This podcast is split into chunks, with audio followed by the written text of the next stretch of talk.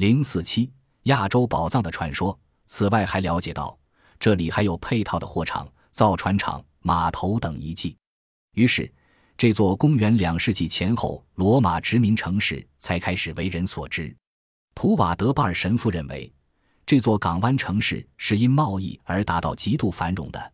他对东方文化在地中海沿岸的传播发挥了重要作用。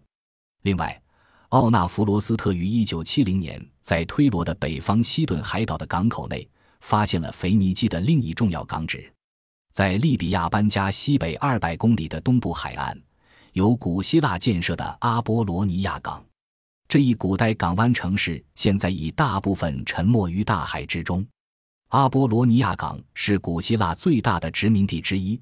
公元前六百三十一年建成，公元前九十年左右，成为罗马统治下的北非粮食的重要输出港，在罗马时期发挥过重要的作用。以 N.C. 弗莱明克为首的剑桥大学的考古调查团方探明这座古代港湾城市规模、设施等，于一九五八、一九五九年对这一被海水淹没的遗址进行了调查。由于水下呼吸器在英国的日益普及。便大学生潜水员能够比较自由地从事调查。他们利用平板测量的原理，在塑胶绘图板上给出了由于地壳下沉或海水上涨而半埋于海底的这一港湾的第一张实测图。由实测图了解到，在水深四米左右的海底，有船体、码头、仓库、GFBA 一台、围墙等极为复杂的港湾设施。港口有几个岛屿和山丘，形成一个椭圆形的海湾。海湾与地中海有一条狭窄的水路相连接。港口分为内外两港，内港修建了城堡，其上设置了 GFBA 遗望台，周围以围墙护卫。特意修建的狭窄的水路等设施，具有抵御敌船入侵、加强防卫的意义。阿波罗尼亚发现的遗物之一是石锚，锚上部有直径约为十厘米的楔形孔。下部有与上孔相接的两个孔，这是船锚最原始的形式。在荷马史诗《奥德赛》中记载说，迈锡尼时代驳船使用的是沉重的石头。一九六七年，发现了希腊的海底城市埃拉弗尼索斯，毛莱半岛南端。第二年，弗莱明克进行了调查，参加工作的还有凯恩布里基大学的调查组。他们使用吊在气球上、能够从遗迹现场附近的空中进行远距离摄影的照相机，制作了遗迹的平面测量图。从海底发现了迈锡尼时代的街道、房屋群、石棺以及古希腊青铜时代的波等遗物。由此分析，这一城市在古希腊青铜时代初期即已建成，是目前所见最古老的海底城市，在通往克里特岛的贸易之路上占有重要的位置。是输出渥太加湾周围富饶沃野所出产农作物的重要商业港。那拉姆与被他打败的民族，埃拉弗尼索斯这一地名，曾在古希腊地理学家巴乌萨尼亚斯编撰的地址中出现。现在此地名为巴普罗拜特利。关于水下古代城市最新的例子是1980年。在苏联的里海东北部的曼库伊希拉克，发现了传说中被海水淹没的繁荣的古代城市遗迹。苏联的考古学家们在这一海底里海北端的古里耶夫市东南一百五十公里发掘的结果，发现了中亚地区传统的粘土制成的陶器及居住纸、玻璃装饰品、铸造物等。这座城市似乎即为十四世纪时与中亚地区进行贸易活动的商人在地图上标出的拉埃迪。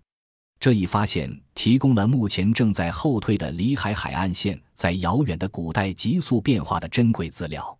四韩国的海底王陵，在韩国庆北道越城郡甘浦海的大王岩海底，有按帝王的遗嘱建造的大王岩海底王陵，笔者对此也十分关注。这座世界上独一无二的海底王陵是日本天武朝时期营造的，到最近其位且仍然不明。这座王陵的发现的原因是由于1959年发掘了魏文武王修建的感恩寺遗址。这次调查确认了金堂地基的特殊建筑形式。传说文武王死后埋葬在海上的大岩石中，以后每夜化为龙来感恩寺，以镇压东海的倭寇。因而推测这里就是龙穴遗址。其后对东海海上大王岩进行了调查，于1967年发现了利用岩礁的低洼处营造的陵墓，火葬之后的骨灰装入石棺，沉入海底。对这一亡灵的正式调查还没有结束。棺的上面覆盖有巨大的自然石棺盖，水深一米，据说海水清澈，可以一眼看到底。上面覆盖的巨石更增添了整体上的庄重和神秘感。尽管如此，在海底寻求冥界还是有充足理由的。也就是说，既然龙是水神，龙宫才是死后灵魂应该去的地方。这种葬式首先就是以这种观念为前提的。文武王生前的势力极大，因而推测棺内有数量巨大的财宝作为随葬品。各国的古代史学家从学术角度出发，不用说对此十分关心，即使是一般人也梦想得到这些财宝。五班青宝藏，一次偶然的机遇，使一个地球上没有标记、鲜为人知的小镇班青名扬天下。一九六二年，泰王国艺术部的一位职员在班青小镇一条长满杂草的小路上行走时，踢出一块画有图案的陶器碎片。出于职业的习惯。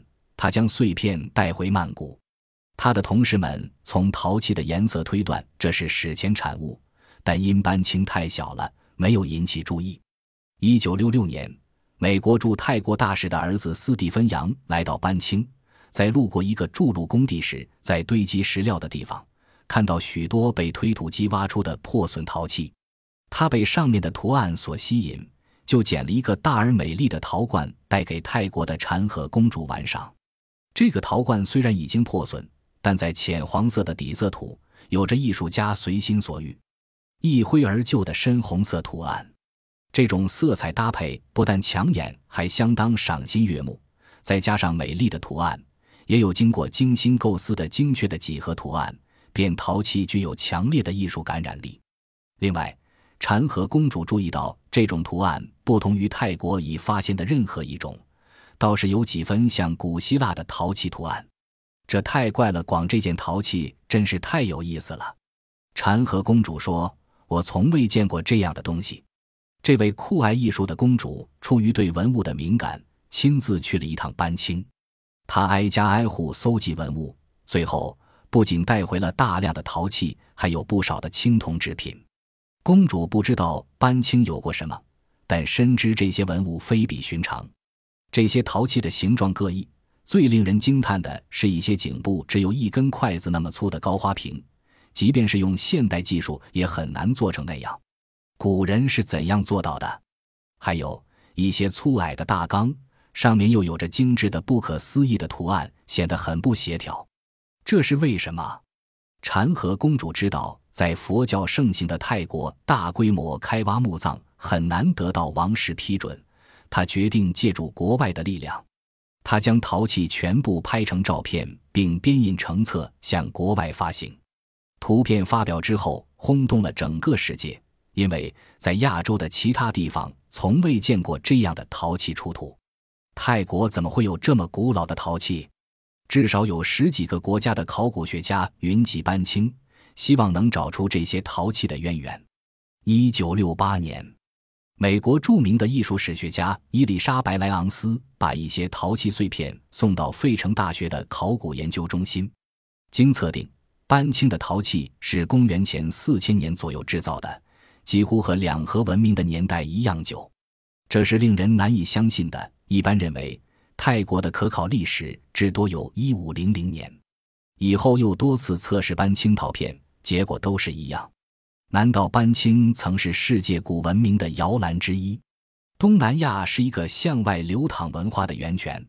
一九七四年，在联合国的资助下，开始对班青小镇的古墓葬进行挖掘。开挖的第一天，人们的期望值并不很高，很难想象这个人口不足五千人、世代以种稻为生的小镇会有很悠久的历史。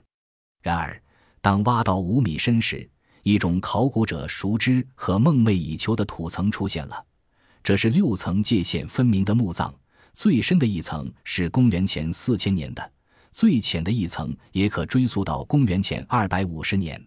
这可大大的超过了泰国的可考历史。挖掘工作愈发不可收拾。到一九八六年，班清挖出了各种文物十八吨，其中有大量的青铜器和金银装饰品。有人说，班清的宝藏是永无穷尽的，因为这里有成千上万个古墓葬，超过埃及的国王谷。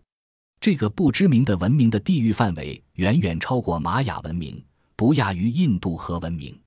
最先的研究显示，这里的文明起源于种稻，但很快有了作坊工业。早在公元前三千多年，班清人已经掌握了冶铁技术，比中国和中东要早得多。那时，世界各地的文明先发者开始了农耕，有了制作石器的技术。班请人却已经开始用难以想象的几何图案制作手镯、项链、兵器、工具和陶器了。什么大师他们的祖师？